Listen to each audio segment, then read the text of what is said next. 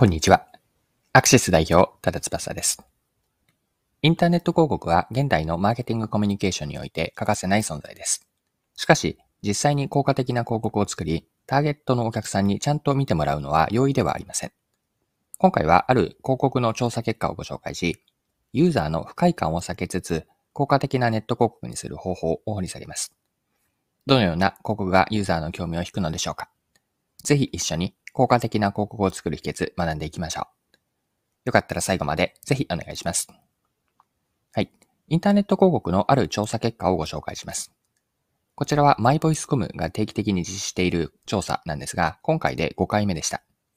この調査、まず概要について共有をすると、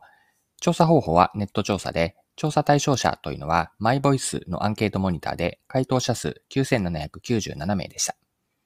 調査時期ですが、今年の3月、2023年の3月1日から3月5日の5日間。こんな調査概要でした。では、この結果から気になったポイントをいくつか見ていきましょう。直近1年間にネット広告が表示された人の中で、広告の中身を読むかどうかなんですが、広告の中身を読んだ人、これ36%でした。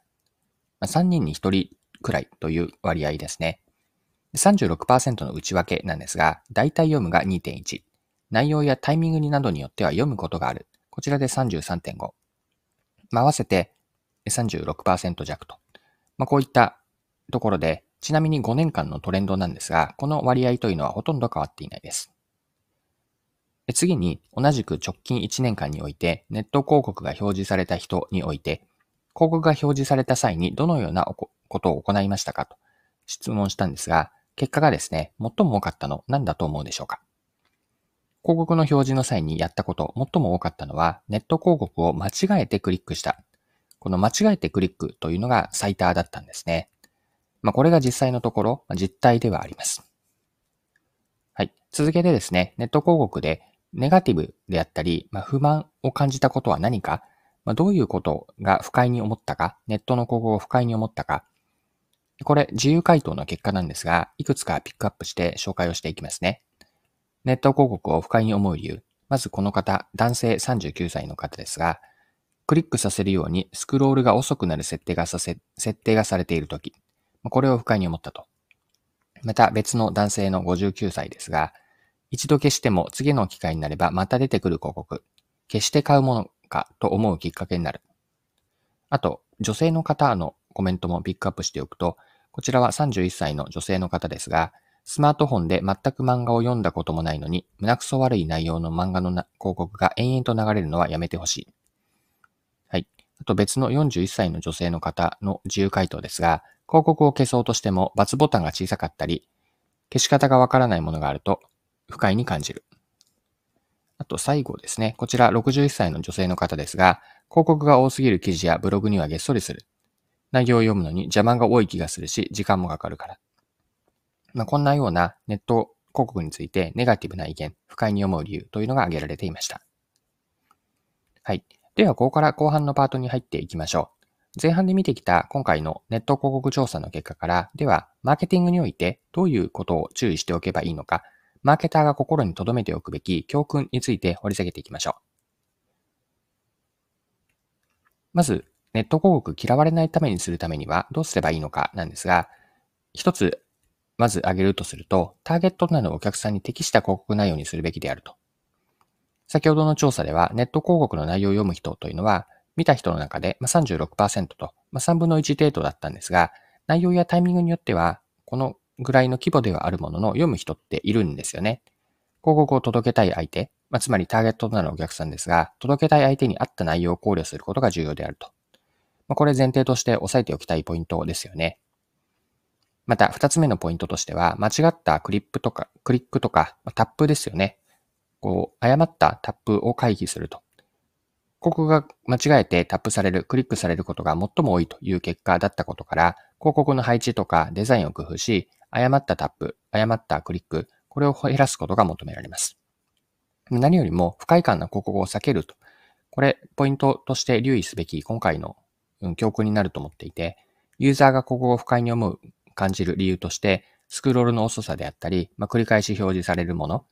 適切でない内容の広告であったりとか、×ボタンが消しにくい、サイト内に広告が過度に多いと、こういうことが挙げられていたわけなんですが、まあ、これらを考慮し、ユーザーになるべくをストレスを与えない広告設計を心がけるべきであると。まあ、こうした点、マーケターとして留意すべきことでしょう。はい。でですね、えっと、そもそも広告とは何か、広告の役割とは何かについて、まあ、最後に考えていきたいんですが、広告の本質とは何か、ここを掘り下げていきましょう。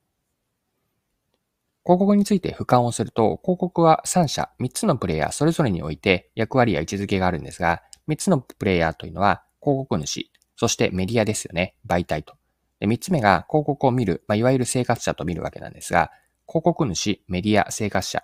これらが関係する3つのプレイヤーです。で、これから言う次のような役割や位置づけがそれぞれのプレイヤーにあるわけなんですが、まず広告主から見ていくと、広告主というのは生活者であったり、まあ、お客さんに自社のこと、商品やサービスを知ってもらうと。あるいは買ってもらうためのコミュニケーション手段というのが広告の役割です。広告費というお金を払って想定するお客さんにメッセージを届ける手段を買っていると。これが広告主にとっての広告の意味合いです。また、アプリやウェブサイトなどのメディア、媒体というプレイヤーにとっては、まあ、自分たちのメディアやそのコンテンツに広告を一緒に表示することによって、広告主からお金をもらっているという関係です。メディアであったり、アプリ運営やコンテンツ作成の資金を得るマネタイズの手段になっています。メディアという存在はお金を広告主から得ているので、メディア訪問者であったり、アプリ利用者からお金を取らなくても運営ができると。まあ、こういった広告の恩恵を得ています。また、三つ目のプレイヤーですね。まあ、生活者、お客さんと見たわけなんですが、これは広告を見る人にあたります。自分が見たいメディアとかコンテンツ、アプリに広告が表示されることで、メディアというのはマネタイズできているので、生活者というのは無料でのアクセスや利用が可能になるわけです。もし仮にですが、広告がなければ、サイトやアプリを楽しむための対価として、ユーザー自身がお金を払うと、使用料を払う必要があるでしょう。生活者というのは、広告というのは見る人にとって広告内容が役に立つということもあるわけで、このように広告というのは、三者において持ちつ持たれつの関係で成り立っているものなんです。不適切な広告がなぜ問題なのかは、これらの見てきた3つのプレイヤー、広告主とメディアと生活者、これら3社での好循環が機能しなくなる危険性があるからです。具体的には、広告主にとっては、生活者に自分たちのメッセージを届ける手段として機能しなければ、広告にお金を投じる意味がなくなるでしょう。サイトやアプリという媒体、メディアにとっては、広告費という収益源がなければ、自分たちの運営を続けていくのが困難になります。また、広告を見る側、生活者にとっても、無料でメディアやコンテンツアクセスができなくなるので、まあ、自分たちに必要なメディアであったり、アプリがなくなってしまうと。このように考えてみると、広告に対する私自身の考え方は、広告は世の中に必要というものなんです。先ほどの広告の役割で見てきたように、広告があるからこそ、3社、つまり広告主とメディアと生活者、それぞれのメリットを享受できるんですよね。広告の成功には、ユーザーのニーズとかその気持ち、感情に配慮し、見てもらう人に適切な方法でアプローチすることが不可欠です。ここまで見てきた学びとか教訓を活かして、広告に取り組むことで効果的な結果が得られます。インターネット広告は常に進化をしているので、マーケターは日々の変化に柔軟に対応する必要があるでしょう。これからもユーザーとか、まあ、生活者の声に耳を傾け、最新のトレンドや技術を取り入れながら、より効果的な広告を追求するといいのかなとまあ、こういったことを最後に思ったので付け加えておきます。はい。そろそろクロージングです。今回はインターネット広告の調査結果から学べることを見てきました。最後にポイントを振り返ってまとめておきましょう。効果的な広告にするためにどうすればいいのか、こんなテーマで考えてきました。調査結果からは嫌われない広告にするためのポイントというのは、ターゲットに適した広告内容で、間違ったタップ、クリックを起こさないようにし、こうしたことから広告による不快感を避けるべきであると。後半で見てきた適切な広告、まあ、広告の本質とは何かなんですが、広告というのは3社、広告主とメディアと生活者、これら 3, 3つのプレイヤーにおいて、まあ、相互に利益を生み出して、3社がメリットを享受できると。こういう世界観が望ましいことなのかなと。その一方で不適切な広告というのは、このような広告循環を機能しなくなるので、まあ、三方よしと言えるものですね。三方よしの広告が大切であると。これを最後、まとめのメッセージとしておきます。はい。今回も貴重なお時間を使って最後までお付き合いいただきありがとうございました。それでは今日も素敵な一日にしていきましょう。